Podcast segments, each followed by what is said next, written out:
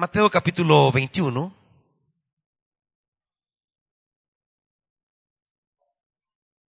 Mateo capítulo 21. Vamos a leer la escritura desde el versículo 1 en adelante. Y dice la palabra, cuando se acercaban a Jerusalén y llegaron a Betfagé, al monte de los olivos, Jesús envió a dos discípulos con este encargo.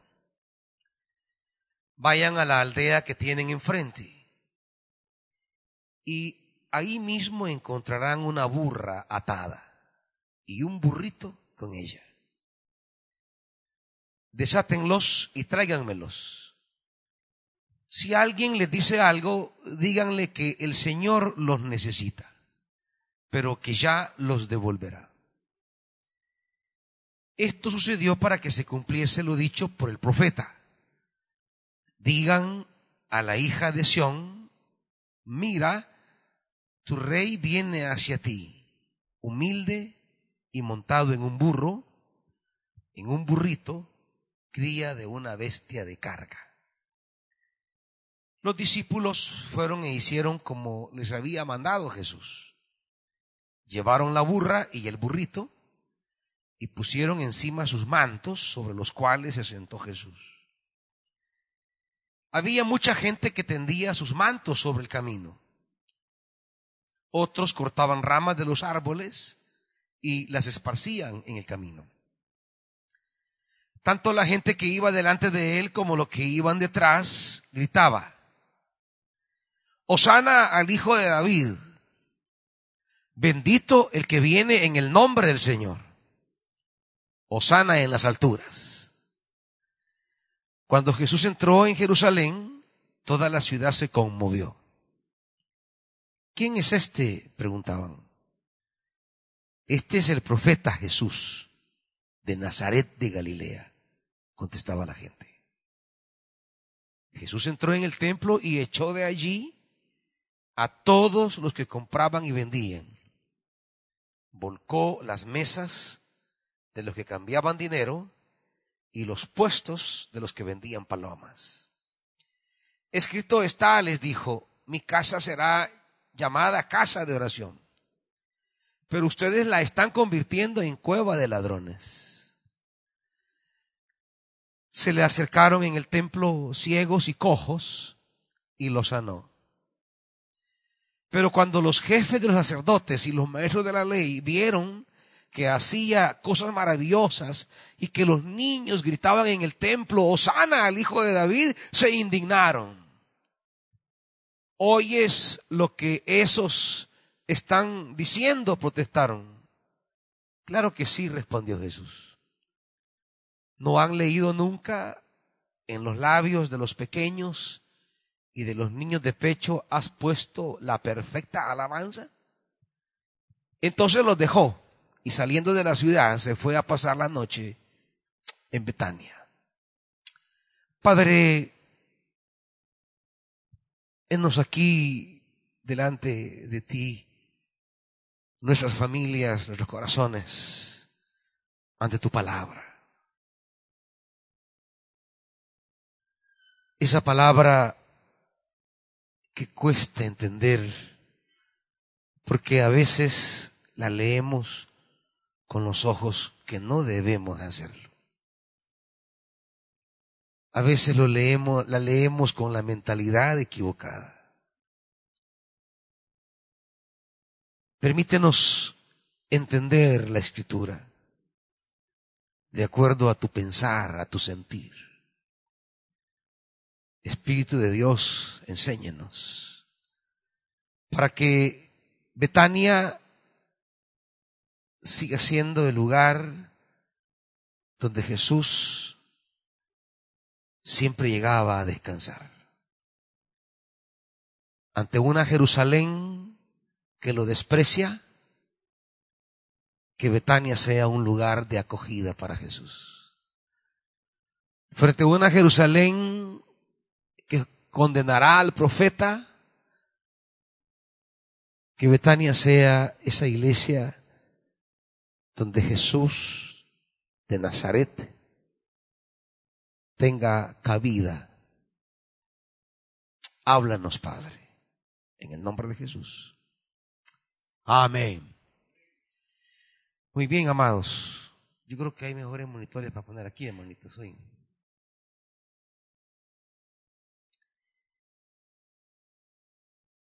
Tenga, como siempre le digo, la Biblia abierta y vamos a leer esta escritura en, en la clave de dos palabritas. Dos palabritas que van a estructurar naturalmente la lectura que hemos hecho y serán, digamos, las dos palabras ejes en en, torno a las cuales Dios quiere hablarnos esta mañana. La primera palabra que es clave en esta lectura, y no solamente en este capítulo, sino a lo largo de todo el Evangelio, es la palabra rey. Y de esa palabra rey vamos a hablar del versículo 1 al versículo 11. Métase esa, esa primera palabra, rey. Dios nos enseñará esta mañana algunas cosas tocante o relacionadas a esta palabrita, rey, rey. Y del 12 al 17 hay una segunda palabra en la cual Dios va a hablarnos y es la palabra templo. Son, digamos, en ambos bloques son las dos palabritas en torno al cual Dios quiere hablarnos esta mañana. Rey y templo. Rey, templo. Cuando hablamos de rey, Estamos hablando de la política. Cuando hablamos de rey, estamos hablando de reino. Y al hablar de reino, hablamos de política. Y aquí se echa por el suelo uno de los mitos que gobiernan la mentalidad evangélica hoy día una de las cautividades babilónicas, como le llamó Martín Lutero, a aquellas eh, eh, doctrinas que se habían clavado en el corazón de la iglesia y que, y que no le permitían estar a la altura del deseo de Dios, que no le permitían eh, saber leer las escrituras, que es un problema grave aquí en este pasaje que hemos leído. Y Martín Lutero habló de ciertas cautividades babilónicas, para usar eh, el término de Israel cautivo en Babilonia. Él dice, la iglesia también tiene cautividades hoy. Y tomamos de Martín Lutero esa frase para poder decir, hoy tenemos cautividades también. Y a lo largo de la semana, la palabra nos irá hablando de esas cautividades Hoy, en torno a la palabra rey, la escritura va a derribar una cautividad, un tabú que tiene la iglesia ahí de manera incomovible y es que los pastores y las iglesias, la gente en general dice, la religión no tiene que ver nada con la política.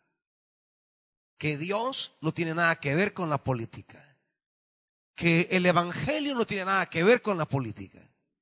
Y siempre se nos ha dicho, la iglesia no debe meterse en política, la iglesia no debe meterse en política. Y se ha repetido de una manera tan constante, tan cíclica, que ha llegado a formar parte del sedimento doctrinal que gobierna la mentalidad de la iglesia. Ha llegado a formar parte de del fundamento con que la iglesia se presenta ante el mundo. Así que la iglesia cree que es bíblico no meterse en política. La iglesia cree que es una cosa deseada por Dios que no nos metamos en política.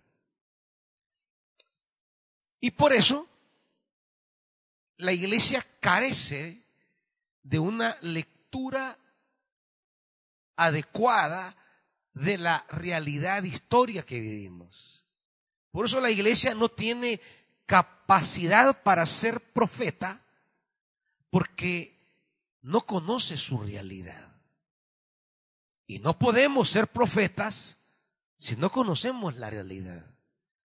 Porque la profecía es palabra de parte de Dios para iluminar una realidad.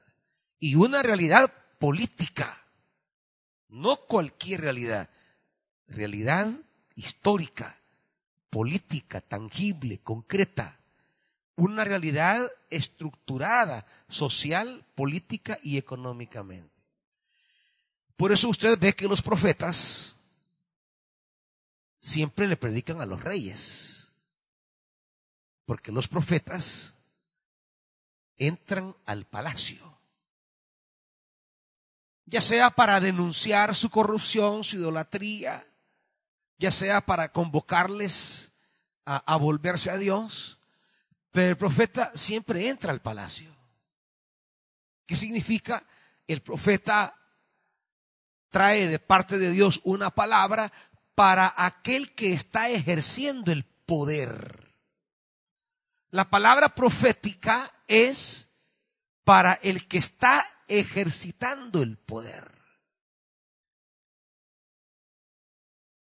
Dicho de otra manera, la palabra profética tiene por intención que el rey gobierne con justicia.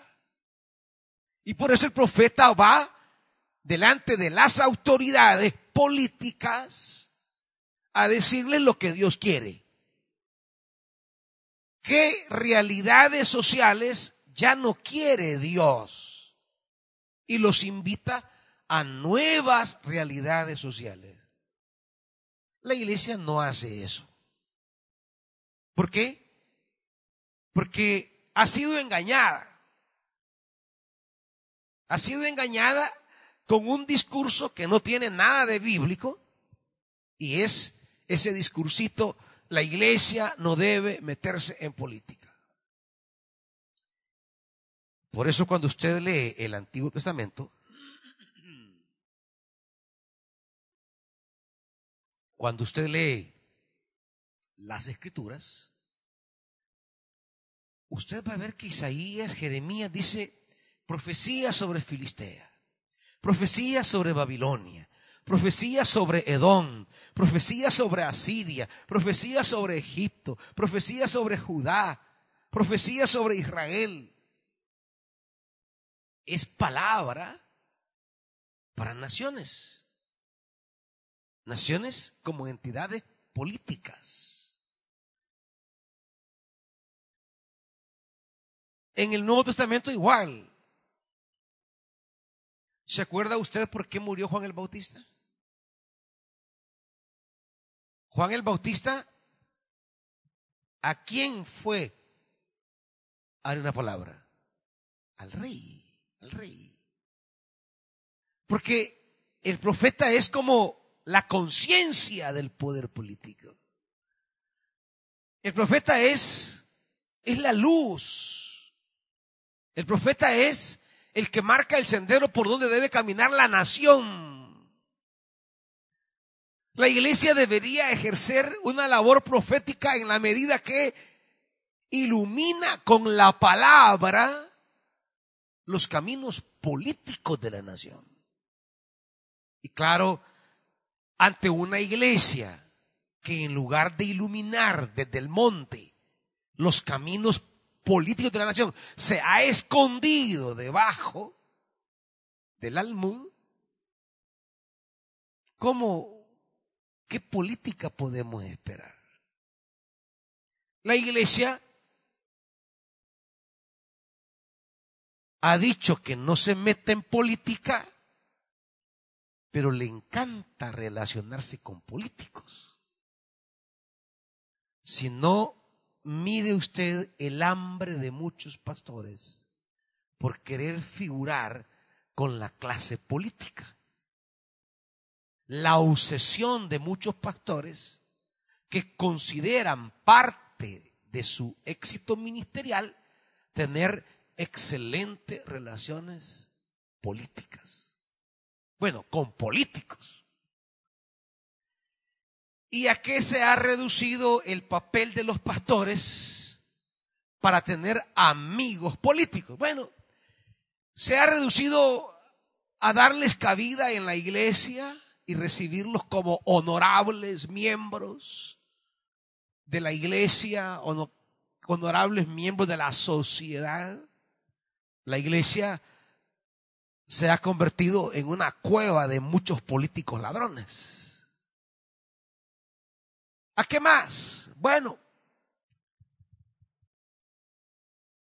a sacar prebendas, beneficios. La iglesia busca a los políticos para, para, para lograr beneficios. Tres, para hacerlos que acepten a Cristo. Pero este aceptar a Cristo es que hagan la oracioncita del pecador, que levanten la mano y ya son salvos. Y entonces ellos con, con esa fórmula, con, esa oración que parece fórmula mágica, ya se consideran salvos, pero, pero, pero no convertidos. Y por eso hay políticos que van a las iglesias, pero su ejercicio de la política es como los demás. No hay una diferencia en el ejercicio del poder político de un de uno que no va a la iglesia evangélica a alguien que va a la iglesia evangélica. El ejercicio del poder político es el mismo. Los móviles, los intereses, los mecanismos, es el mismo. La iglesia entonces, en lugar de ser profeta de la política, se convierte en una tapadera de los políticos. La iglesia, en lugar de ser una, una, una luz profética, se convierte en, en una guarida. Entonces, necesitamos recobrar la política que Dios quiere. ¿Usted cree que Dios no tiene un sueño de cómo fuera la política del Salvador?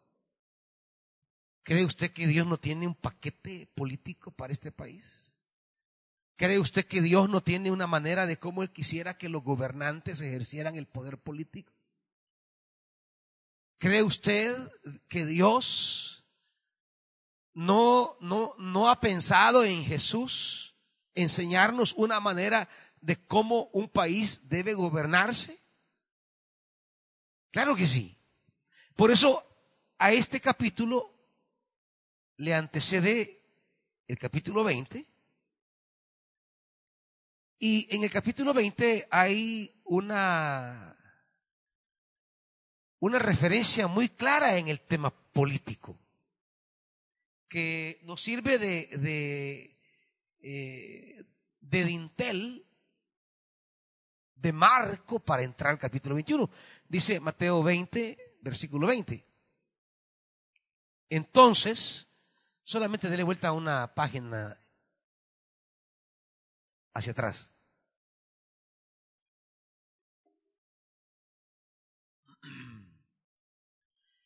Veinte, veinte. Entonces la madre de Jacobo y de Juan, junto con ellos, se acercó a Jesús y arrodillándose les pidió un favor. Fíjese bien el favorcito que está pidiendo la mamá. ¿Qué quieres? le preguntó Jesús. Ordena que en tu reino, en tu reino, uno de estos dos hijos míos se siente a tu derecha y el otro a tu izquierda. En tu reino Reino habla de gobierno. Habla de gobernar. Y si Jesús es el rey y la mamá lo entiende perfectamente, ella está buscando que sus dos hijos sean eh, los que después de Jesús ejerzan mayor autoridad. Porque en la, en la, en la manera judía de entender el poder, pues en la mesa se sentaban en orden de poder. Al centro, el, el padre de familia de la casa, que en la casa era la figura principal, y cuando éste invitaba a alguien, a su derecha y a su izquierda se sentaban personas eh, del siguiente rango de poder. Y así iban hasta que allá, al final, estaban los de menos poder. La mamá, entendiendo que Jesús reinará, que tendrá reino y que gobernará, quiere asegurarse que sus hijos estén casi junto a Jesús, dando también palabra de mando. Jesús dice, no saben lo que están pidiendo, les replicó. ¿Pueden acaso beber el trago amargo de la copa que yo voy a beber? Y ellos de una forma espontánea pero ingenua dicen, sí podemos, cosas que ya sabemos que el Evangelio va a decir que no pudieron hacer. Cuando dice el trago amargo de la copa que voy a beber es la cruz. ¿Serán capaces de ir conmigo también a la cruz? En otras palabras, ¿serán capaces de, de, de estar en lugar de quedar entre dos ladrones? Voy a quedar entre ustedes dos y dicen sí podemos. Ciertamente beberán de mi copa, les dijo Jesús. Pero el sentarse a mi derecha o a mi izquierda no me corresponde concederlo. Eso ya lo ha decidido mi Padre. Cuando lo oyeron los otros diez se indignaron contra los dos hermanos. Claro, es la indignación hipócrita. ¿Por qué, ¿Por qué hipócrita? Porque la indignación de, de que sienten estos diez que aquellos dos se los querían, les querían ganar el mandado. Ellos compartían la misma mentalidad que los dos. Y la molestia no es la molestia de, que ellos no entienden, estos dos no entienden. No, la molestia es que estos dos se les anticiparon. Por eso Jesús viene y los llama. Y miren, les dijo, 25, como ustedes saben, ¿y de quiénes va a hablar? Los gobernantes de las naciones, políticos. Gobernantes de las naciones. ¿Qué hacen ellos? Oprimen a los súbditos. Y los altos oficiales abusan de su autoridad. Aquí hay una lectura de la realidad. Jesús está poniendo frente a los discípulos la realidad política. Y frente a esa realidad política, Él va a plantear una alternativa de poder político. Y eso falta. La iglesia no ha sido capaz de decirle a la clase política y a esta nación cuál es la manera adecuada de ejercer el poder político. ¿Por qué? Porque no tenemos una lectura correcta de la realidad.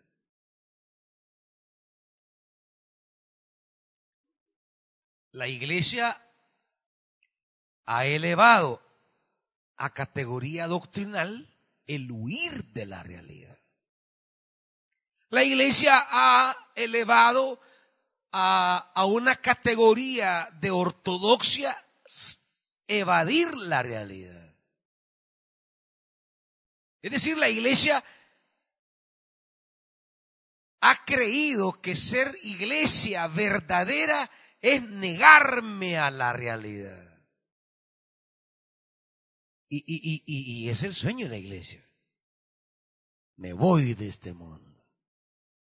He comprado un boleto para irme al cielo. La iglesia ha instituido el escapismo como, como el meollo, el meollo de su doctrina, de su espiritualidad y de su qué hacer en el mundo. Por eso la iglesia tiene toda una himnología de dejar atrás el mundo, de dejar atrás la realidad humana, de dejar atrás la política, lo social, lo económico, lo dejamos atrás. Ah, pero en crisis como esta, ¿qué nos preocupa? La economía.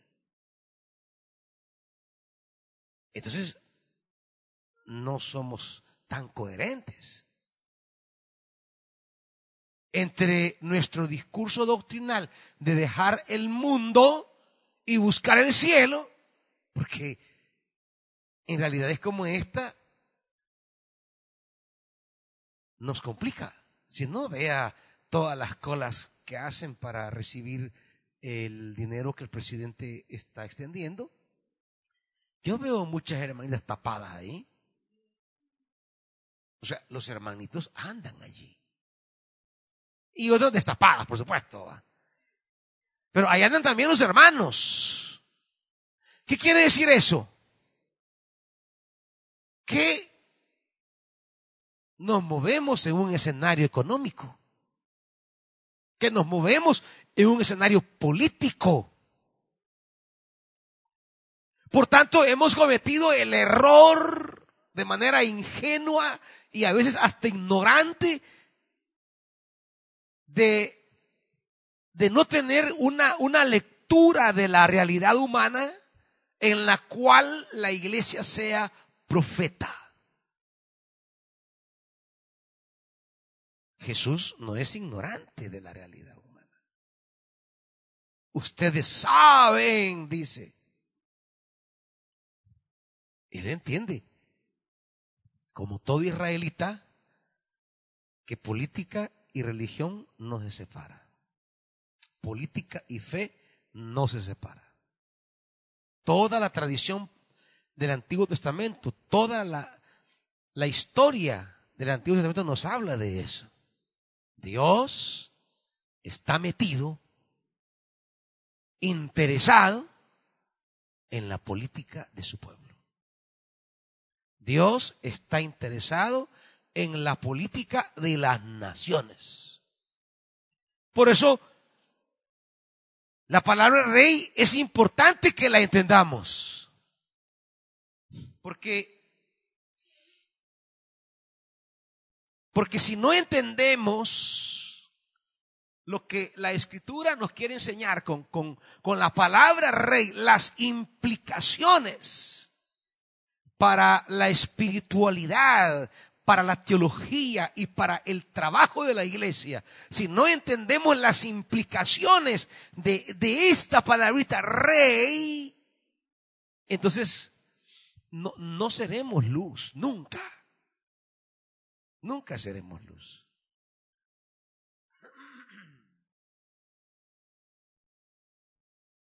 Usted como evangélico protesta se siente molesto, incómodo, porque no haya un sistema de salud digno. ¿Sí o no? Yo sé que sí.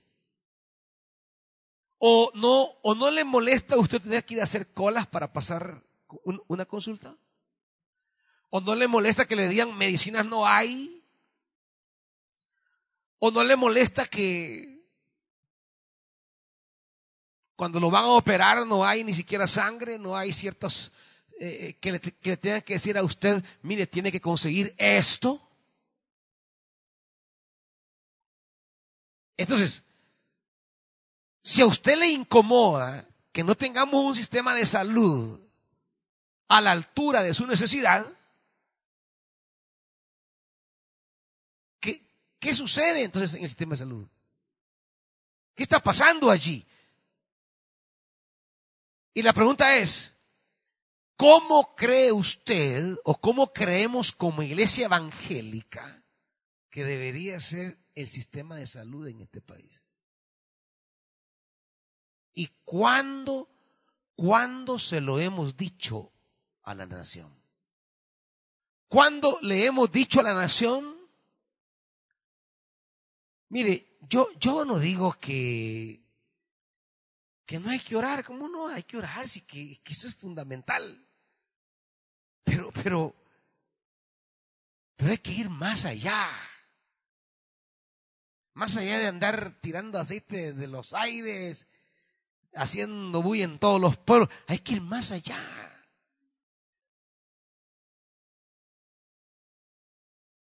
La lectura de esta mañana nos, nos dice, la iglesia tiene que proponer algo a la política de este país.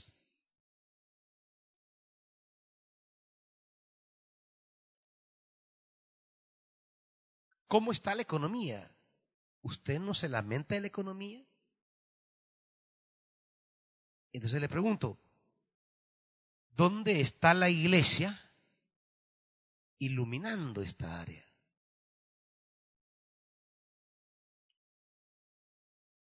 ¿A usted no le molesta la corrupción que se ha vivido en todos estos años? ¿Qué hemos dicho, pues? Aquí se han condenado presidentes, se han declarado presidentes y han dicho de su boca, he robado, y dónde la iglesia se ha pronunciado. Claro, ¿cómo se va a pronunciar si los presidentes que han robado eran amigos de pastores? Y que de la partida secreta recibieron más de alguna vez prebendas y beneficios. Entonces, ¿cómo van a criticar? ¿Cómo van a ser profetas si son cómplices? ¿Cómo seremos profetas si hemos sido compañeros de corrupción?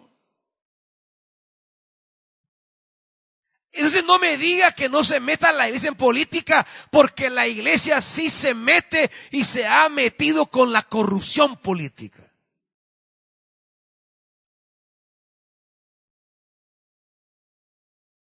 Entonces, ¿de qué nos habla la palabra esta mañana? Nos habla de un rey, un rey político, un rey que tiene una agenda, un rey que tiene claramente una visión del mundo que él quiere, un rey que tiene un reino. Y que ese reino tiene ciertos principios, valores para recrear la vida humana.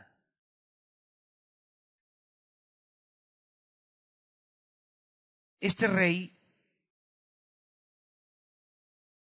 ya lo conocimos en Mateo.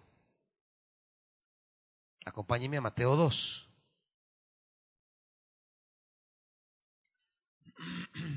Mateo 2.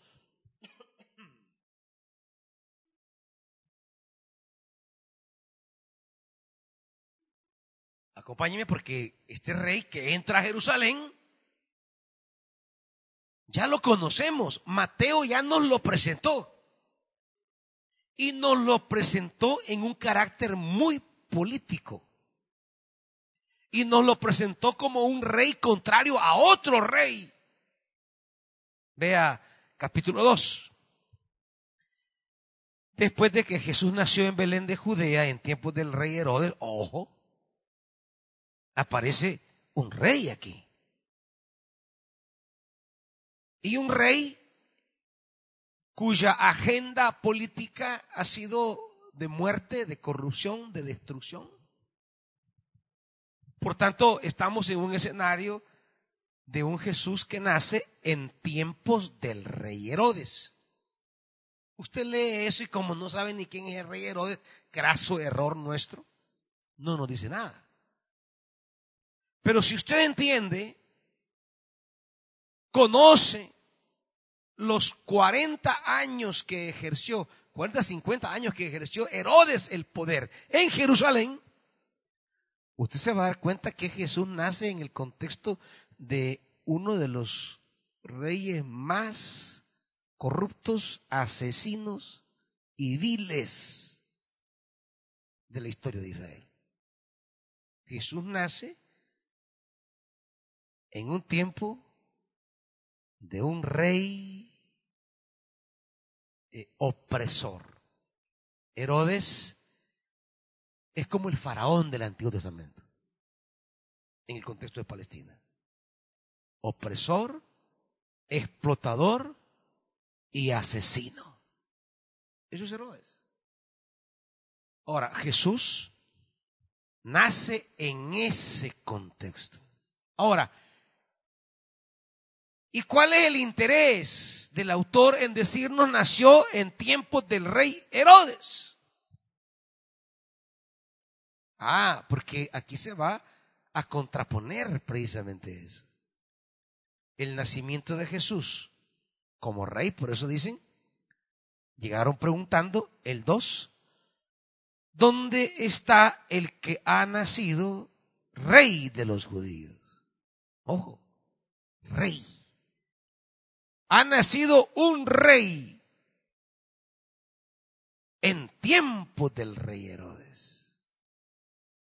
Ahora la pregunta es, ¿y este rey que ha nacido seguirá la agenda del rey Herodes? ¿O será un rey que gobernará diferente? Es el drama con el que Mateo abre el Evangelio. Hay una historia del rey Herodes Usted y yo necesitamos informarnos sobre el rey Herodes porque no le conocemos, pero el lector del siglo I, el Israel del siglo I, los, los, no tenían que explicarles quién era el rey Herodes porque ya lo sabían ellos. Por tanto, a medida que el que lee el Evangelio va viendo en tiempos del rey Herodes, ha nacido un rey, claro, hay, un, hay unas preguntas que se levantan de manera automática para ellos que conocen. ¿Y este rey que ha nacido? ¿Será como Herodes? Cuando lo oyó el rey Herodes, se turbó y toda Jerusalén con él. Se turbó. La palabra turbar es la misma que va a encontrar usted en el relato de Mateo 21.10. Cuando Jesús entra en Jerusalén, toda la ciudad se conmovió. Es la misma palabra en griego. Cuando nace el rey, se turba Jerusalén. Cuando entra el rey, se turba Jerusalén. Quiere decir que de entrada, Mateo quiere decir, este rey va a estremecer la ciudad. Este rey no viene hacer diazepam para Jerusalén. Viene a revolver Jerusalén. ¿Qué es lo que el jueves decía la palabra? Estos que andan trastornando el mundo entero, Hechos 17, también han venido acá. O sea, la iglesia fiel a Jesús trastorna, estremece, turba al mundo. ¿Por qué? Porque tiene una palabra distinta que decir. Pero la iglesia de hoy más parece un analgésico. Y no digo que está mala labor de consuelo que podamos dar, está bien. Más parece eh, un medicamento para dormir a la gente. Se ha dicho siempre que la religión es el opio de los pueblos. Pero para eso estamos aquí, para recuperar el carácter eh, estremecedor de Jesús. para recuperar el carácter que turbe a Jerusalén. El centro de poder, el centro económico, el centro de las élites. Desde que Jesús nace hasta la muerte de Jesús, Él no dejó en paz a la política. Él estremeció la política. Los reyes humanos y las clases dirigentes se sentían turbadas frente a la palabra de Jesús. Jesús no andaba diciéndole a Herodes que aceptara a Cristo o regalándole Biblia. ¿Cuántas Biblias le habrán regalado al presidente Saca? ¿Ah? Tantos pastorcitos que llegaban a su oficina y, salían diciendo, he tenido el privilegio que el presidente acepte a Cristo conmigo. ¿Ah? Eh, eh, eh, es, que uno no sabe si, si que le dé cólera esto o, chiste. Uno no sabe. Ahora yo le pregunto, ¿y estos pastorcitos van, van, van a orar por él ahora? ¿Lo van a buscar allá a Mariona? Como hoy el hombre ya no, ya no tiene cacheva. Por eso es que la iglesia tiene más ambición que, carácter profético. Sigamos leyendo este, Mateo, dice, toda Jerusalén se turbó. Convocó entre el pueblo a todos los jefes de los sacerdotes y maestros de la ley y les preguntó dónde había de nacer el Cristo. En Belén de Judea, le respondieron. Porque esto es lo que ha escrito el profeta. Ojo con las escrituras. Porque en el, en, el, capítulo 21 que hemos leído, en tres ocasiones se va a hacer referencia a las escrituras. Y vamos a hablar de eso cuando hablemos del templo, templo y escrituras. Y ellos le respondieron en Belén, porque así está escrito, pero tú Belén, en la tierra de Judá, de ninguna manera eres la menor entre los principales de Judá, porque de ti saldrá un príncipe, poder político, que es Jesús un príncipe. Príncipe de paz, dirá Isaías 9:6. Pero es político. Él es rey político. Que será el pastor de mi pueblo Israel. Luego Herodes llamó en secreto a los sabios y se enteró por ellos del tiempo exacto en que había aparecido la estrella. Note por favor que una vez que la palabra introduce en la historia un nuevo rey, versículo 6, ahí se cita a la escritura para introducir la llegada del rey Aquí hay un príncipe ya. Aquí hay un rey ya. Entonces, de manera consciente y coherente con la palabra, el evangelista ya no tiene por qué llamarle rey a Herodes. Porque él ya no es el rey.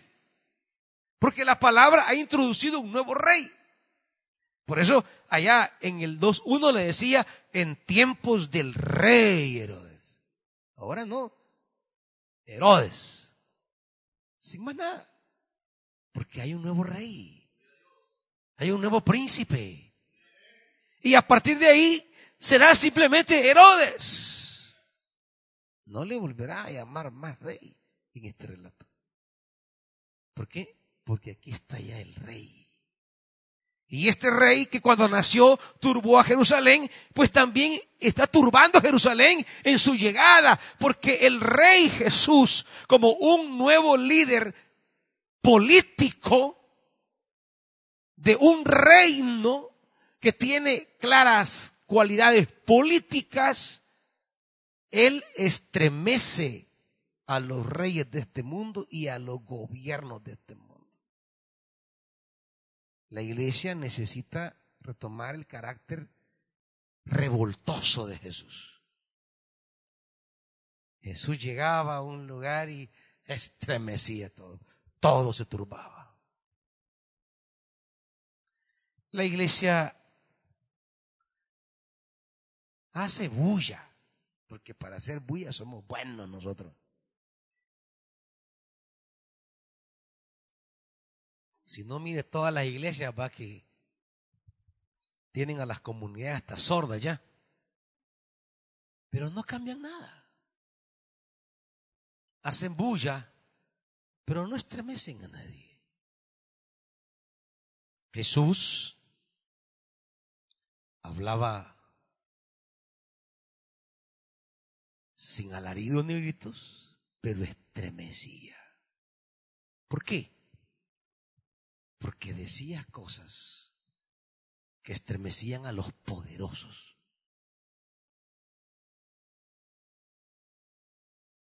El rey Herodes, como dice el Evangelio al principio, se estremeció. Hoy Jerusalén se estremece. Porque el reinado de Jesús tiene otras características a estos reyes. ¿Como qué características? Veamos brevemente. Primero, la característica, el tema de la burra. No me refiero a ninguna hermana, no, no. El tema de la burra, el asno, el pollino, pues. Ni a ningún hermano tampoco aunque hay muchos burros, va. Como dice ahí el meme, ni, ni, Noé trabajó tanto para meter tantos burros al arca, como cuesta hoy tener a la gente encerrada. El tema de la burra. Ese tema de la burra nos habla ya de una cualidad del reinado de Jesús. La burra es un animal que en la vida, en la Biblia está ligado a, algunas cualidades. Por ejemplo, la burra nos recuerda el éxodo. Para usted y para mí, que no somos israelitas y no tenemos eh, todo el historial como un judío, el judío conoce todas las escrituras. Y cuando de repente aparece aquí la burra, el israelita sabe. Hablar de entrar a Jerusalén en burro le recuerda a Moisés entrando a Egipto en burro. Porque Mateo, Mateo está hablando un paralelo desde el comienzo entre Moisés y Jesús. Y Mateo va a presentar a Jesús como el nuevo Moisés en los capítulos iniciales. Por eso todo el paralelo entre Faraón y Herodes. Y dice, y dice Éxodo, Éxodo 4.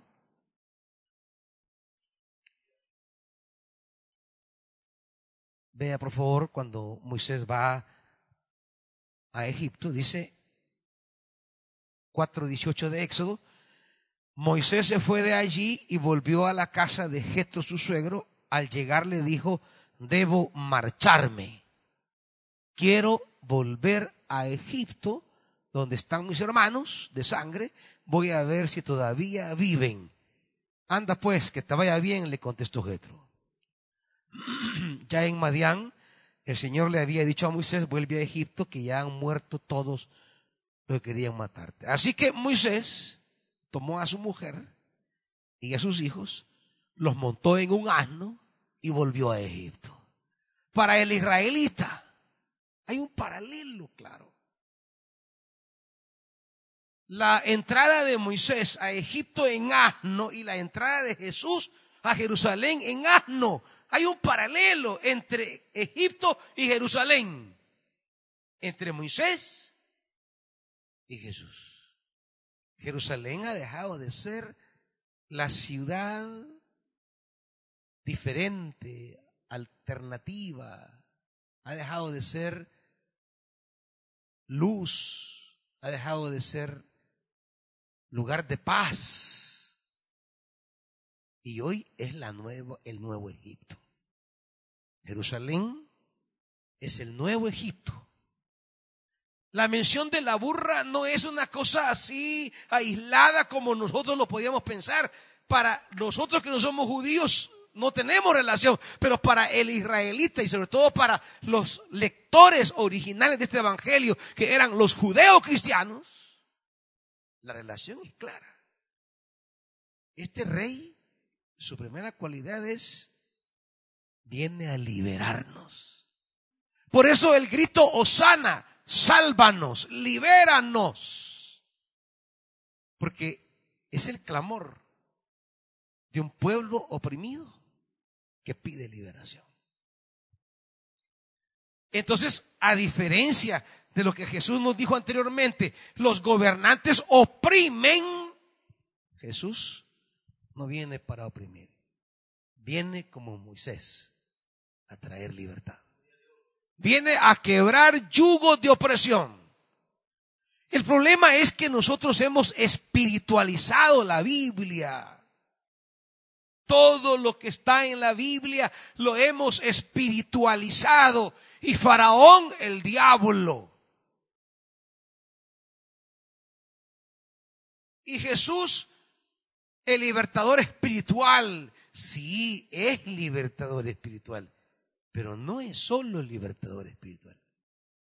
Moisés no sacó a almas que andaban volando de Egipto, no sacó a familias esclavas, a madres oprimidas, a padres esclavos del faraón trabajando como burros, hijos destinados a la esclavitud.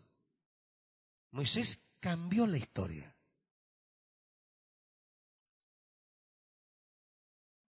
Moisés dio un nuevo camino, dio un nuevo giro. Por eso Jesús entra en un burrito para recordar que su presencia en el nuevo Egipto tiene el propósito como el antiguo Moisés de traer salvación. Osana significa sálvanos. Bendito el que viene en el nombre, Osana. Él trae salvación. Él trae liberación. El Evangelio en el reinado de Jesús es un mensaje de liberación. La entrada de Jesús a Jerusalén no fue triunfal en el sentido humano, pero sí es gloriosa desde el Evangelio, porque nos habla de un rey que gobierna diferente. Es más, sabe que, que la entrada de Jesús a Jerusalén tiene los componentes de todas las entradas gloriosas que un gobernante hacía en la antigua Grecia o en la antigua Roma está estructurado así, paso por paso. No las enumero porque eh, no quiero irme por ahí, pero Jesús entra a Jerusalén como entraban reyes y gobernantes en la antigüedad a una ciudad. Pero estos reyes entraban de manera pomposa de manera eh, eh, eh, epifánica, se dice, de manera llena de atractivos, de colores, de, de, instrumentos, de gritos, de heraldos que van anunciando. O sea, era, era, era la entrada, la entrada de un rey que regresaba triunfante para tomar la ciudad bajo su control. Jesús es un rey que entra así, pero no entra para hacer eso. Él tiene otra agenda. Él tiene otra visión del poder. Tiene otra visión del ejercicio del poder político. Por eso los judíos van a entender perfectamente. Y dirán, solo tenemos a César por rey y no tenemos otro rey. Por eso el final de la crucifixión, si usted me acompaña, al capítulo 27.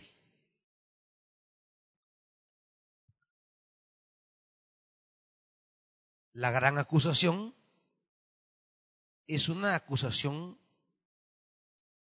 política. Y todo el diálogo es, ¿eres tú el rey de los judíos? 27.11. Mientras tanto, Jesús compareció ante el gobernador y éste le preguntó, ¿qué le preguntó? ¿Eres tú el rey de los judíos? Mateo 2. Ha nacido el rey de los judíos. Y la entrada de Jesús a Jerusalén es como rey. Y claro, la acusación es política tú te proclamas rey. Y, y, y, y, la clase, la clase poderosa de los jefes de los sacerdotes y los ancianos le van a dejar en claro a Pilato que ellos no tienen más rey que a César. Es decir, ellos desprecian al rey enviado por Dios y se aferran al rey corrupto al poder humano. Ahora, al final, Pilato tiene que poner, conforme a la costumbre antigua, tiene que poner en la cruz la razón de la muerte del crucificado. O sea, había que explicar por qué éste está crucificado. Entonces, dice 37, encima de su cabeza pusieron por escrito la causa de su condena. O sea, está, está diciendo, está dando el motivo, pues, el motivo, y el motivo es político. Jesús muere por razón política. ¿Por qué? Porque su mensaje, que era muy político, estremeció al poder político de su momento la causa de su condena. ¿Y cuál es la causa? Este es Jesús, el rey de los judíos. Y claro, todo lo que significó eso, la burla más adelante, en el 42, salvó a otros, decían, pero no puede salvarse a sí mismo. Y es el rey de Israel que baje ahora de la cruz y así creeremos en él. La entrada de Jesús a Jerusalén le recuerda a los lectores que este rey trae liberación. Y la liberación que ese rey trae es para hoy todavía, porque Él es quien nos libera de toda opresión. Cualquiera que sea, material, económica, espiritual o política, de toda opresión. Aún de las opresiones que se dan dentro de la familia. Porque la familia es un micro, un espacio microsocial que refleja los valores de la macrosociedad. Y los niveles de opresión que se dan en lo macro se dan en lo micro. Y ahí están las iglesitas diciéndole a las mujeres, usted se casó con ese hombre, aguántelo hasta el final. Aunque el marido, que es anciano, diácono, presbítero y hasta pastor de la, iglesia, le da unas zambombeadas a la hermanita que pasa 15 días de no ir al culto para que no le vean el ojo morado. Y su esposa, hermanito, ah, ah es, que, es, que, está en trato con Dios orando y ayudando en la casa. que no quiere salir por el gran morete que tiene en la cara la pobre hermana. Opresión. Pero, pero, como la iglesia se desentiende de toda opresión que no sea la opresión eh, eh, espiritual, eh, las zambumbiadas que le pega a la esposita, pues eso es aguántese, hermana. Es parte de los sufrimientos de esta vida, hermana. Es parte de las tribulaciones del reino, hermana. Y así como tenemos un discurso donde la esposita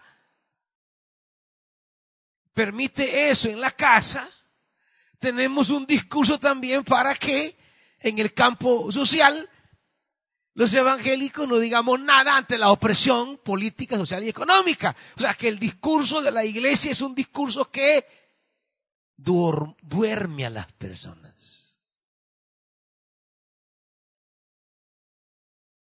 Y no somos discípulos de Jesús entonces. No sé de quién nos diría Jesús que somos hijos nosotros. Porque los discípulos de aquel entonces, los judíos de aquel entonces, le decían, somos hijos de Abraham. Y Jesús decía, usted es su hijo, de su padre el diablo. Es que, es que, es que si la palabra y la acción de la iglesia hoy no se parece a la de Jesús, pues no somos sus discípulos.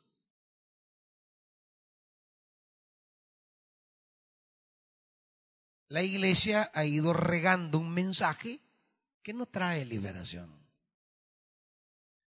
La iglesia ha ido despenicando en el mundo un mensaje que encubre la liberación. Y en ese sentido, la iglesia se parece más a los sacerdotes que están junto a Faraón, se parece más a los jefes de los sacerdotes y maestros de la ley que están junto a Herodes que a Moisés o a Jesús. Porque cuando Herodes se turba, que, hay unos iraníes que han venido eh, preguntando por el rey de los judíos, ¿a quién manda a llamar? Sacerdotes y escribas. Son sus compinches, son sus aliados, son sus socios, son sus cómplices. La iglesia se parece más a ellos. Nos parecemos más a los jefes de los sacerdotes y a los maestros de la ley que a Jesús. Nos parecemos más a los sacerdotes que convocó Faraón. Porque cuando aparece un libertador, el rey humano, el rey opresor, siempre llama al poder religioso, siempre. Porque el libertador va en nombre de Dios. Por eso, aquí dice, bendito el que viene en el nombre del Señor. Y así se va a presentar Moisés, vengo en el nombre de Yahvé. Entonces, el poder, el poder opresor necesita que haya una instancia religiosa que certifique de parte de quién está Dios. Necesita que alguien, una instancia religiosa diga, sí, es cierto, o diga, no, usted está en lo correcto, rey. Por eso es que el rey opresor siempre manda a llamar a, dirigentes religiosos. Siempre. Si no, mire al señor Trump en la casa presidencial. Porque el poder opresor necesita de liderazgo religioso que avale su política, que diga que Dios está de su parte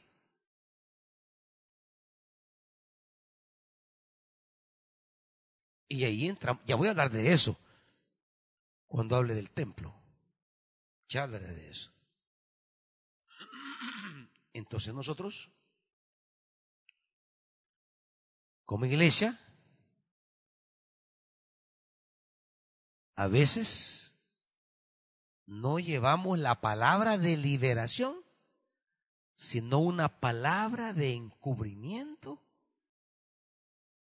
de esa corrupción del poder político en nuestras naciones. Por eso somos cómplices, somos cómplices. No somos profetas, somos cómplices. Y mientras más rápido lo reconozcamos, más pronto tendremos oportunidad de ser restaurados por Dios. Entonces,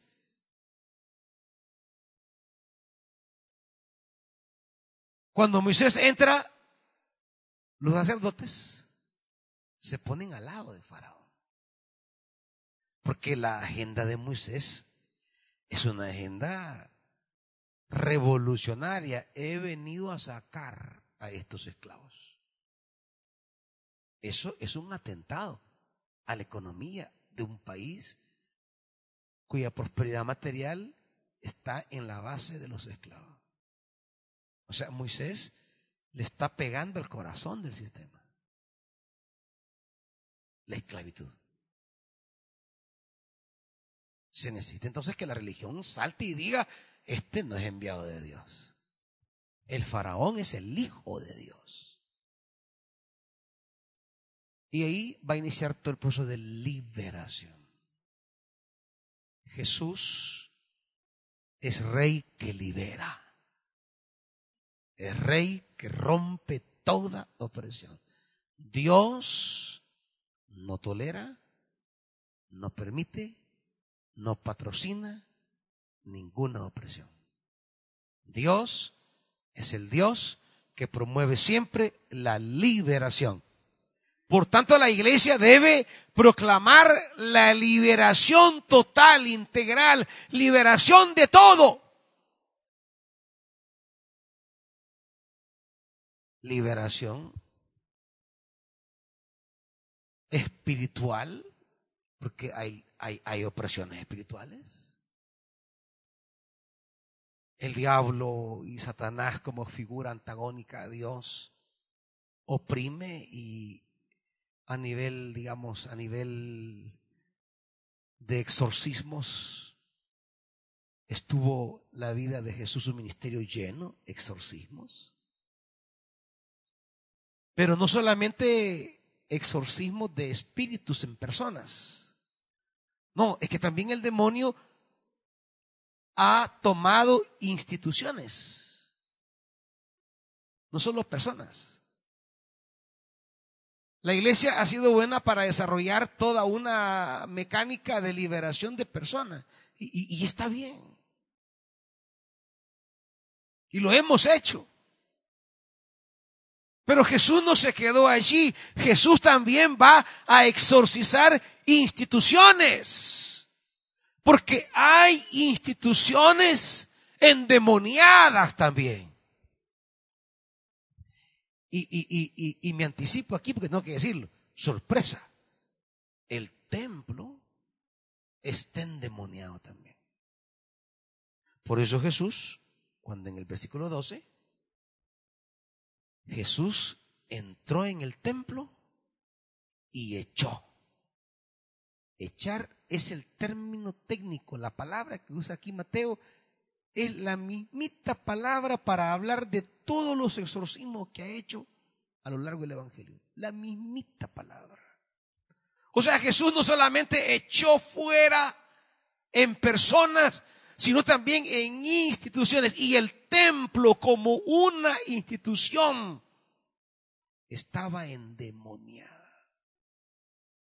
Había que echar de ahí también. Hemos sido buenos para hablar de casos de posesión demoníaca. Pero nos hemos preguntado alguna vez qué instituciones en El Salvador están poseídas por el demonio. Nos hemos preguntado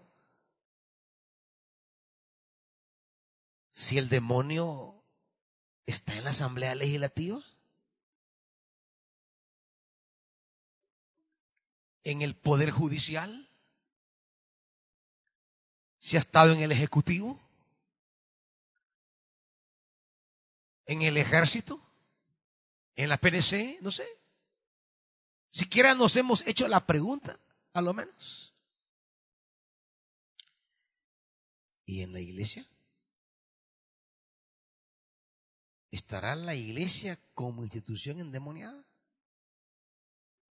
Aquí lo estaba el templo.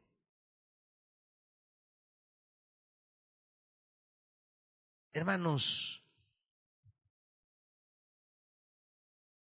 lo maravilloso del Evangelio es que, que nos permite ver la totalidad de las cosas. Y esa mirada profunda del Espíritu que nos hace ver cosas que nuestra humanidad no vemos. Aquí está el rey. El rey que trae liberación. El rey que como dice el profeta en el versículo 4, es un rey humilde, pero victorioso. Esta cita es tomada de Zacarías 9 y solo quiero que vea el contexto para que vea, para que conozca un poco eh, eh, toda la perspectiva de Zacarías 9.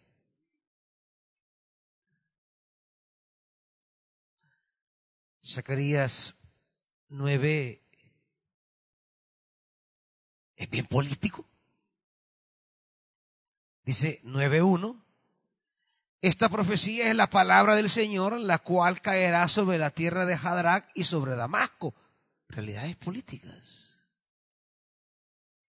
Dos, como también sobre Hamat, sobre Tiro y Sidón, aunque sean muy sabias. Y comienza a hablar de ciudades, de naciones políticas. Tiro, tres, Cinco, Ascalón, Gaza, Ecrón. Seis, y mire cómo le llama, bastardos habitarán en Asdod. Aniquilaré el orgullo de los, de los filisteos. Ocho, montaré guardia junto a mi casa para que nadie entre ni salga.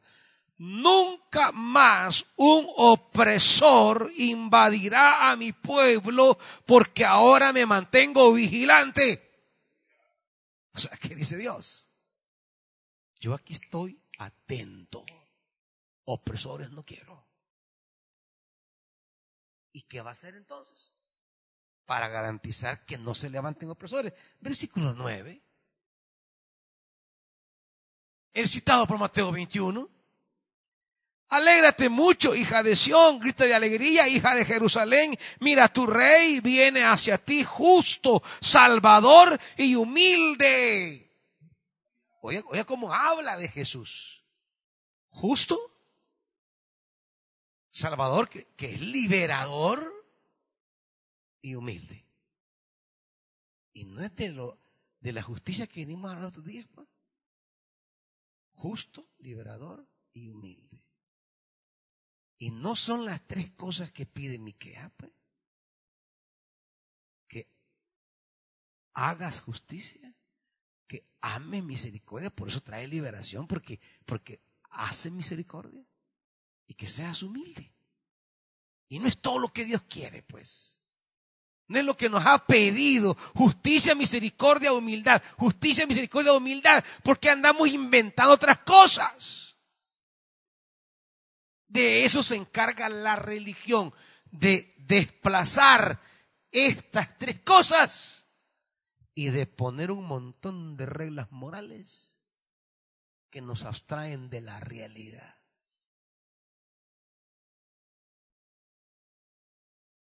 Y ahí va a hablar todo lo que ese rey va a hacer. Todo lo que ese rey traerá es lo que habla el resto. El capítulo 9, capítulo 10, 11. el rey que trae justicia y liberación. No estamos aquí para hacer teatritos de la entrada triunfal. Vaya, hagamos un dramita, traigan flores, vaya, pasen. No, no, no. Estamos aquí para descubrir el potencial liberador de Jesús como rey y poder nosotros continuar con la labor profética de ese rey. Por eso, la relación de Jesús como profeta. En el 10. Cuando entró en Jerusalén, toda la ciudad se conmovió. ¿Y quién es este? preguntaban. Claro, la ciudad no le conoce. En la perspectiva de Mateo, Jesús no ha estado nunca en Jerusalén. En toda la estructura de Mateo, Jesús viene a Jerusalén por primera vez aquí. No le conocen. La pregunta, ¿quién es este? Es la pregunta de una ciudad que no le conoce. No es la pregunta quién es este por mera pregunta, no. Jerusalén no conoce de verdad a Jesús. Por eso quienes responden son los que sí le conocen. Este es el profeta Jesús de Nazaret de Galilea, contestaba la gente. ¿Pero cuál gente? La gente de Galilea que bajó con él. O sea, aquí hay dos ciudades. Está la Jerusalén que no le conoce y se pregunta quién es, y está la, la gente que viene con él desde Galilea que le responde quién es. Jerusalén y Galilea. El centro de poder y la periferia. La ciudad despreciable, la Galilea de los gentiles. Jerusalén y su gente no le conoce, no sabe quién es. Los de Galilea que han bajado con él, sí le conocen y le dicen, este es el profeta. Jesús es el rey profeta. Lo que siempre Dios quiso de los reyes, que fueran reyes y fueran profetas. Por eso se le va a llamar el hijo de David, porque David es rey profeta. y es recordado en la tradición bíblica como, como profeta. Rey profeta. Ahí están unidas las dos cosas que nosotros hemos separado. Lo político y lo espiritual. En Jesús todo se une porque para Dios todo es una sola realidad. nosotros somos una sola realidad. La vida es una sola realidad. ¿Por qué hemos separado lo que Dios ha unido? ¿Por qué hemos roto, hemos quebrado lo que Dios ha unido? Dios ve toda la vida y para toda esa vida él tiene un plan de salvación. Él tiene un plan de vida, de esperanza. Por eso creemos en la resurrección del cuerpo y no en la inmortalidad del alma, como los griegos. Los griegos creían en la inmortalidad de cierto ente espiritual por allí. Por eso nosotros hablamos de la resurrección del cuerpo. De eso hablamos nosotros. Hablamos que la esperanza es no el abandono de lo corporal, es recobrar lo corporal. La esperanza no es dejar este cuerpo, no, no. La esperanza es que se va a levantar la dimensión material, corpórea. Lo material no es dejado atrás.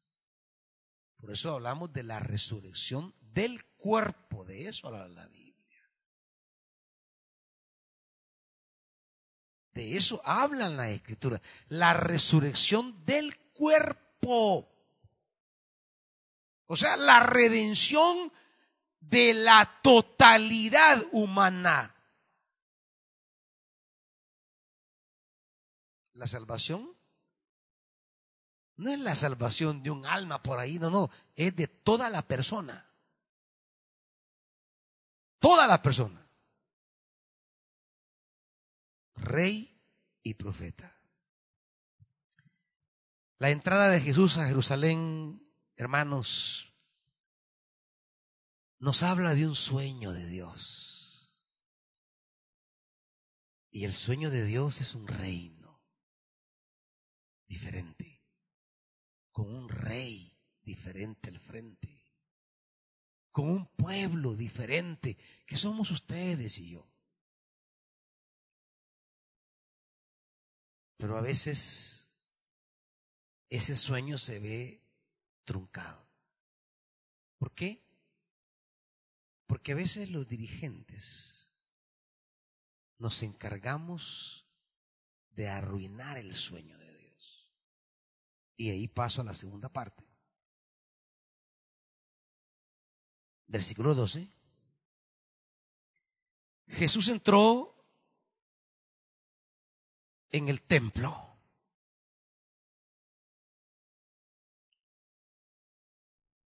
Y echó de ahí a todos los que compraban y vendían.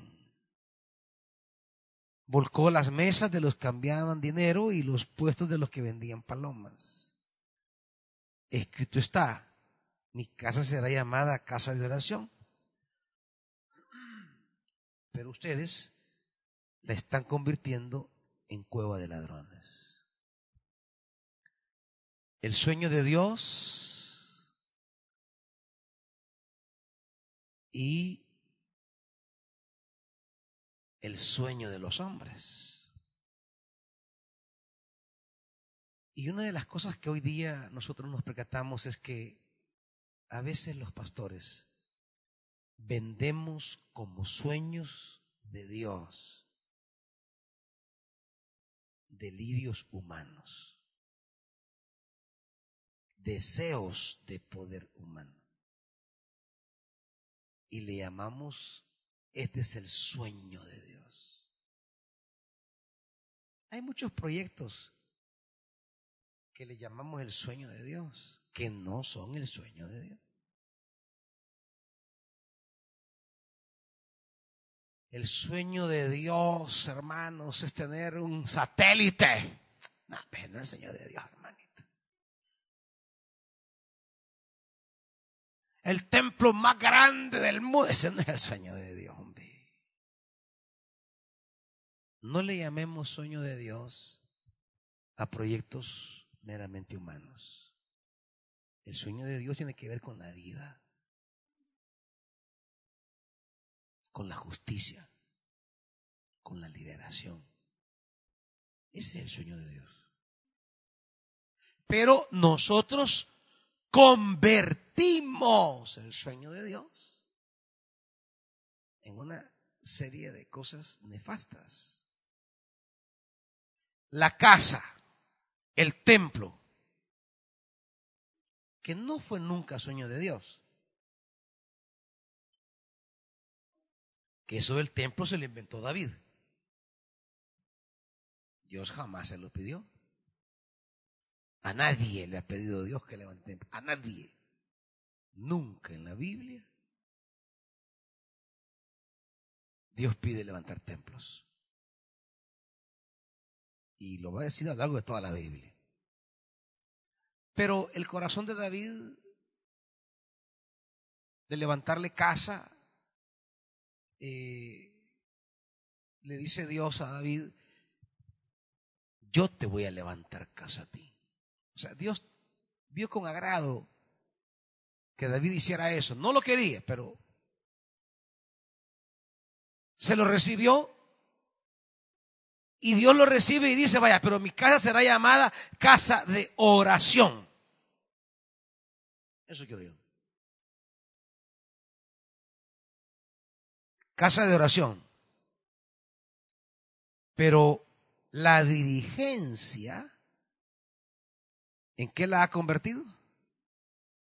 En cueva de ladrones.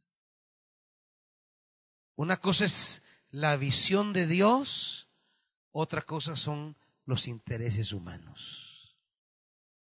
Lo que para Dios era un espacio de reunión para todos, la casa como, como, como, para toda la familia, para todos sin discriminación, que todos lleguen, es para todos. Mi casa, casa de oración, para todos. Ustedes la están convirtiendo. Los dirigentes religiosos hemos sido expertos para desnaturalizar el sentido de lo que Dios tiene con las cosas. Terminamos dándole un uso distinto. Terminamos poniendo al servicio de intereses mezquinos cosas que Dios tenía en mente fueran de vida, de fraternidad, de liberación le quitamos todo el carácter fraterno, humano, y le damos nuestro propio sentido y valor. Si Jesús entrara hoy a nuestros templos, ¿qué nos diría, iglesia? ¿Se ha preguntado usted? ¿Habrían algunas cosas que Jesús le diera vuelta?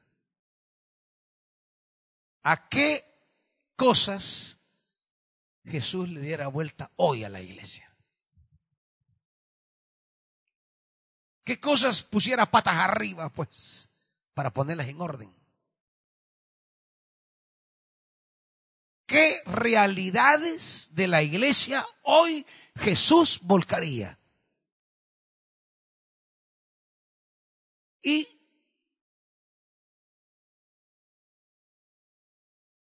si nos pregunta en qué cosa hemos convertido la iglesia,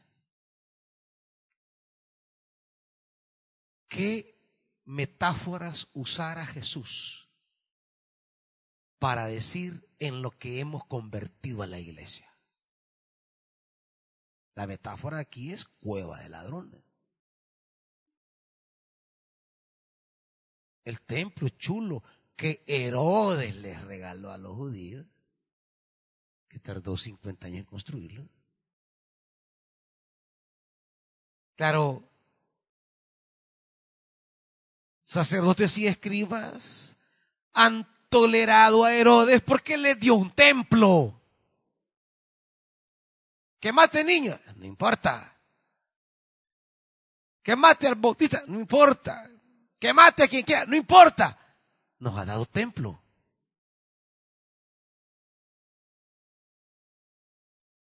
La iglesia tolera asesinos y corruptos siempre y cuando les den lámina, les den piñatas, les den dulcitos, les den apagos de sonido, les den varias cositas por ahí.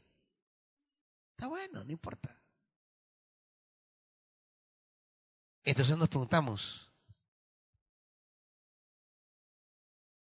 ¿En qué hemos convertido la iglesia? Pregunta Jesús. ¿Qué metáforas podríamos usar ahora? ¿Qué comparaciones? ¿Cuáles serían descripciones que Jesús nos recriminaría hoy a nosotros? El templo, lugar de oración, primero. ¿Y qué es oración? Fraternidad, compañerismo. Búsqueda comunitaria. es ser hermanos y hermanas. ¿Qué más? Es lugar de sanidad. Para eso debe ser la iglesia. Habían allí cojos y ciegos. Y Jesús los sanó. Allí en el templo, allí en Jerusalén, hay cojos y ciegos. Hace muchos años David prohibió la entrada de ciegos y cojos a Jerusalén. Porque los jebuseos que tenían bajo su control la ciudad dijeron, ni vengas aquí David, porque aquí los cojos y los ciegos te van a echar. Entonces David fue, la conquistó y prohibió que a Jerusalén entraran ciegos y cojos. Hoy tenemos un rey que no prohíbe que los desventajados entren. Es más, no solo no les prohíbe, los sana. A nadie excluye. Los que estén en la peor condición, Él está aquí para sanar. Y sanar es cambiar las posibilidades de vida del ser humano. Sanar es devolverle la vida, la plenitud de vida y al servicio de eso debe estar la iglesia, devolverle plenitud de vida al ser humano. No estamos aquí para armar un viaje al cielo, hermanitos.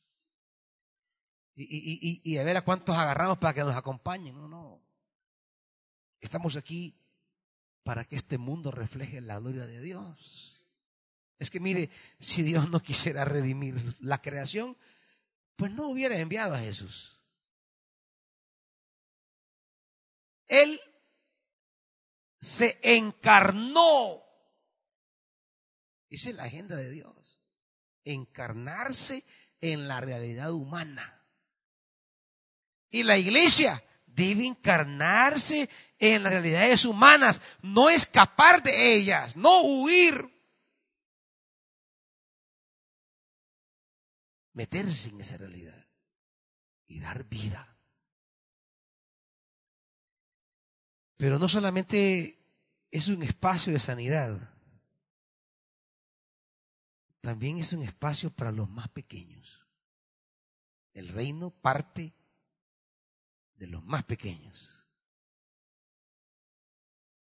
Cuando un rey entraba y se proclamaba en la ciudad, en medio del cortejo, la bienvenida, la aclamación, la élite de la ciudad pasaba al frente a dar un discurso. Claro, el rey venía, traía despojos, riquezas, venía a ejercer su poder. Las élites pasaban a dar unas palabras de, de respeto al rey para ganarse el respeto y el honor del rey y garantizar su espacio de poder bajo el rey. Y aquí aparecen también las élites, pero no para elogiar al rey, sino para reclamarle sobre cierta gentuza. ¿Y cuál es esa gentuza? Bueno, que unos niños gritaban en el templo, Osana al hijo de David. Y ellos se indignaron. Porque ellos no comprenden Mateo 12:6. Acompáñenme.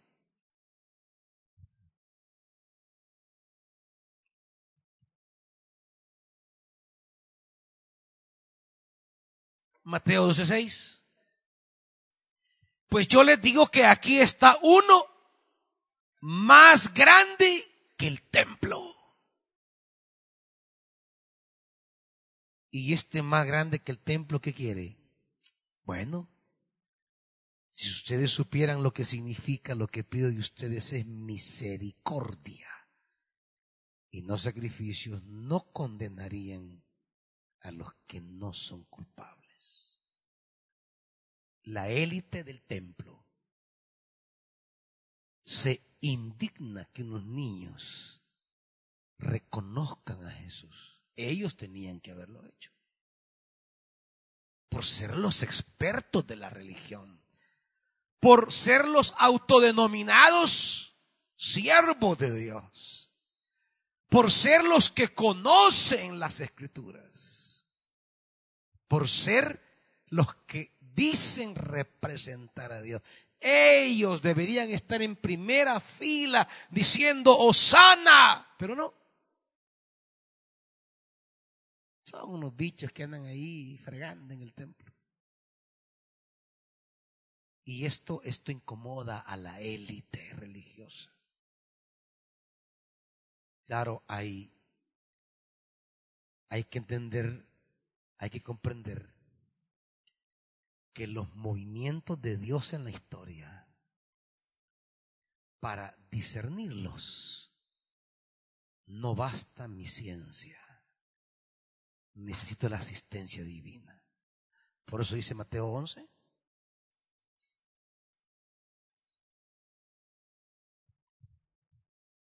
Versículo 25. En aquel tiempo Jesús dijo, te alabo Padre Señor del cielo y de la tierra, porque habiendo escondido estas cosas de los sabios e instruidos, se las ha revelado a los que son como niños. Sí, Padre, porque esa fue tu buena voluntad. A veces nos preguntamos, ¿y cuál es la voluntad de Dios? Pues esta. Que no son los instruidos los que entendieron. No fueron, no fueron estos teólogos los que, los que captaron el mover de Dios en la historia. ¿No? Los pequeños, los humildes, los sencillos, los que son como niños. No estamos hablando en contra de la instrucción. Además, ustedes saben que es una persona siempre preocupada por instruirme y leer e a ustedes. Pero sí estoy diciéndoles que el conocimiento como dato frío no basta. Se requiere que ese conocimiento sea abonado con una asistencia divina, con una luz del Espíritu, revelación le voy a llamar la Biblia. Una asistencia de Dios que riega una especie de abono allí para que ese conocimiento germine y podamos descubrir lo que Él hace en la historia. Son los niños. Uno de los ministerios que deben emerger con más fuerza luego de esto, y lo digo ya como un lineamiento pastoral, es el trabajo con los niños si la estructura actual, si las personas actuales en el Ministerio de Niños no están a la altura de este nuevo llamado, vamos a hacer cambios. Si las actuales estructuras y personas entienden esta palabra, la acogen en su corazón y se meten de lleno entonces, vamos a seguir. Pero uno de los ministerios que va a aflorar es este de los niños. Porque ellos fueron los que discernieron lo que Dios estaba haciendo Y necesitamos que hayan más niños que nos enseñen las revelaciones de Dios. Ministerios que trabajan con personas marginadas, cojos, ciegos, o cualquier otro tipo de marginación. Serán ministerios que deberán potenciarse después de esto. Porque eso hizo Jesús este día. Validar, promover, reconocer la gente marginada. Y darles un lugar privilegiado.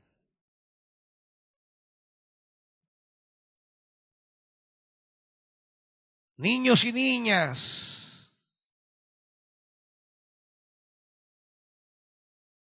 Prostitutas.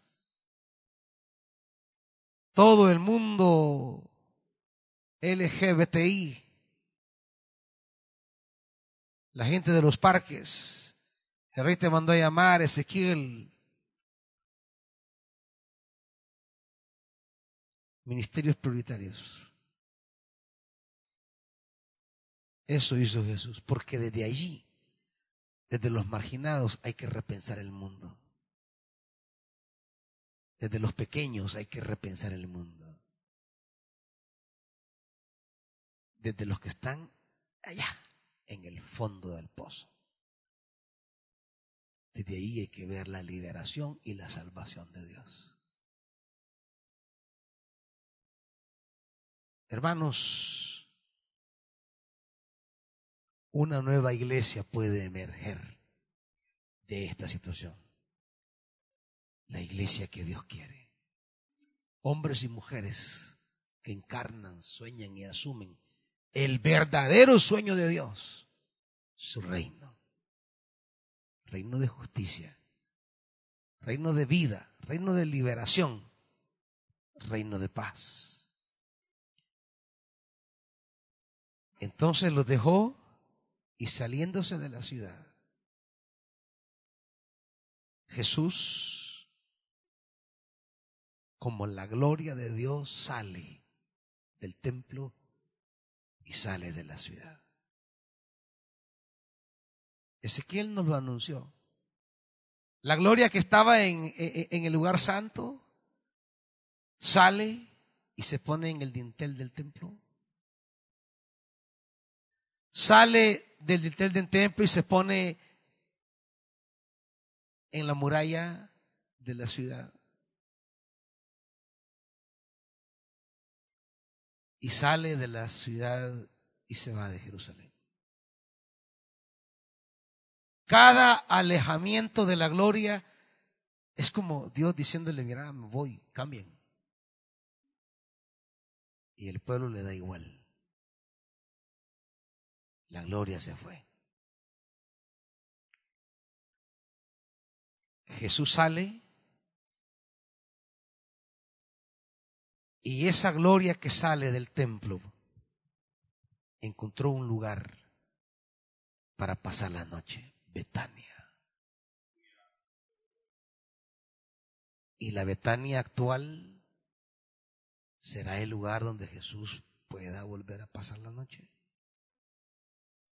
Oremos, hermanitos. Padre,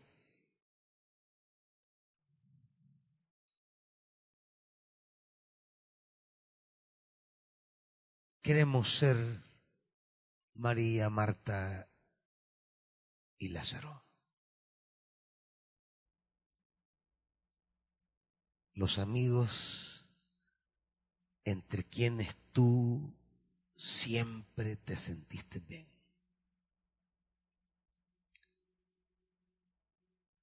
Era tu lugar de reposo. Era tu lugar de descanso. Ahí estaban tus amigos, a quienes tú amabas y quienes te amaban.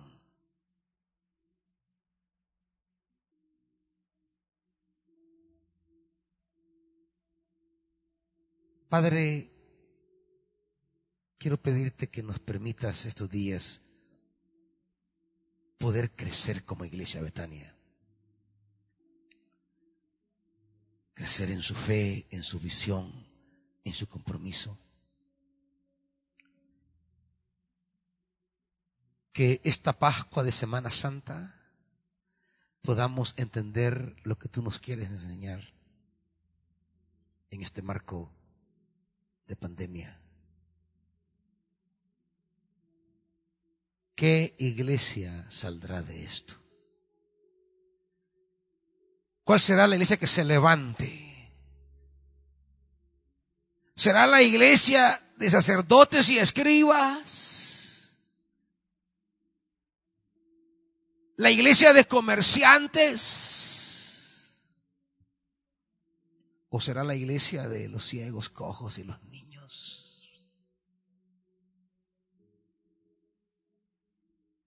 ¿Será la iglesia de los ricos y poderosos?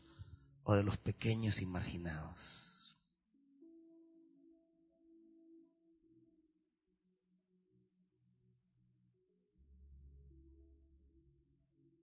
¿Será la iglesia mercantilista? ¿O será la comunidad de hermanos que se amen más y que amemos a otros? Padre,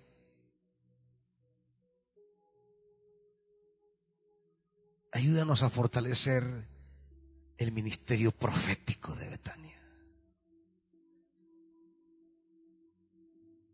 El ministerio con los marginados del mundo,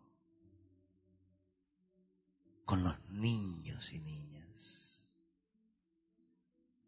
Pido por los líderes que guían estos ministerios. Pido que renueves su vocación que renueve su llamado. Porque no volveremos a reunirnos solamente para vernos las caras, sino para profundizar esta vocación que tú nos revelas este día.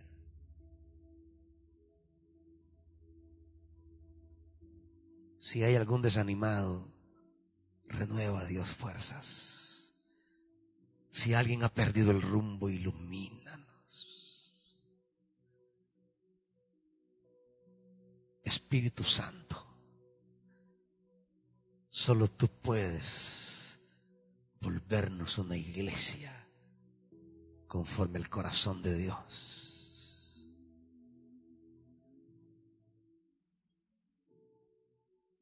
Vuélvenos más a Jesús.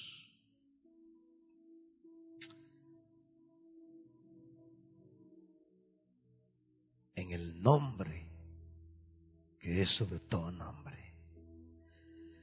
Amén. Que Dios le bendiga, hermanitos y hermanitas. Una gran generación con compasión, compasión. Veo avivamiento buscarte ahora, me posaré, me posaré. Osana, Osana, Osana en las alturas. Osana,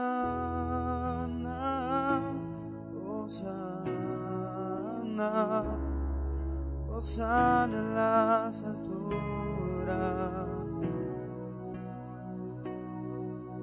Sáname y limpiame. Con mis ojos tus obras quiero ver. Quiero amarte como tú me amas.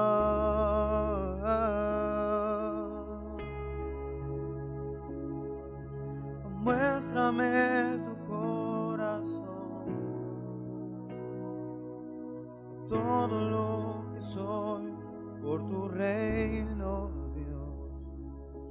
Contigo quiero estar por la eternidad. Veo al Rey de Gloria viene con fuego y poder, todos verán, todos verán. Veo su amor y gracia, mi pecado perdonó, te alabaré, te alabaré. Hosanna, Hosanna, Hosanna en las alturas. Hosanna, Hosanna, Hosanna en las alturas. Sáname, limpiame. Con mis ojos tus obras quiero ver. Quiero amar como tú amas. Muéstrame tu corazón, todo lo que soy por tu reino, Dios. Contigo quiero estar por la eternidad.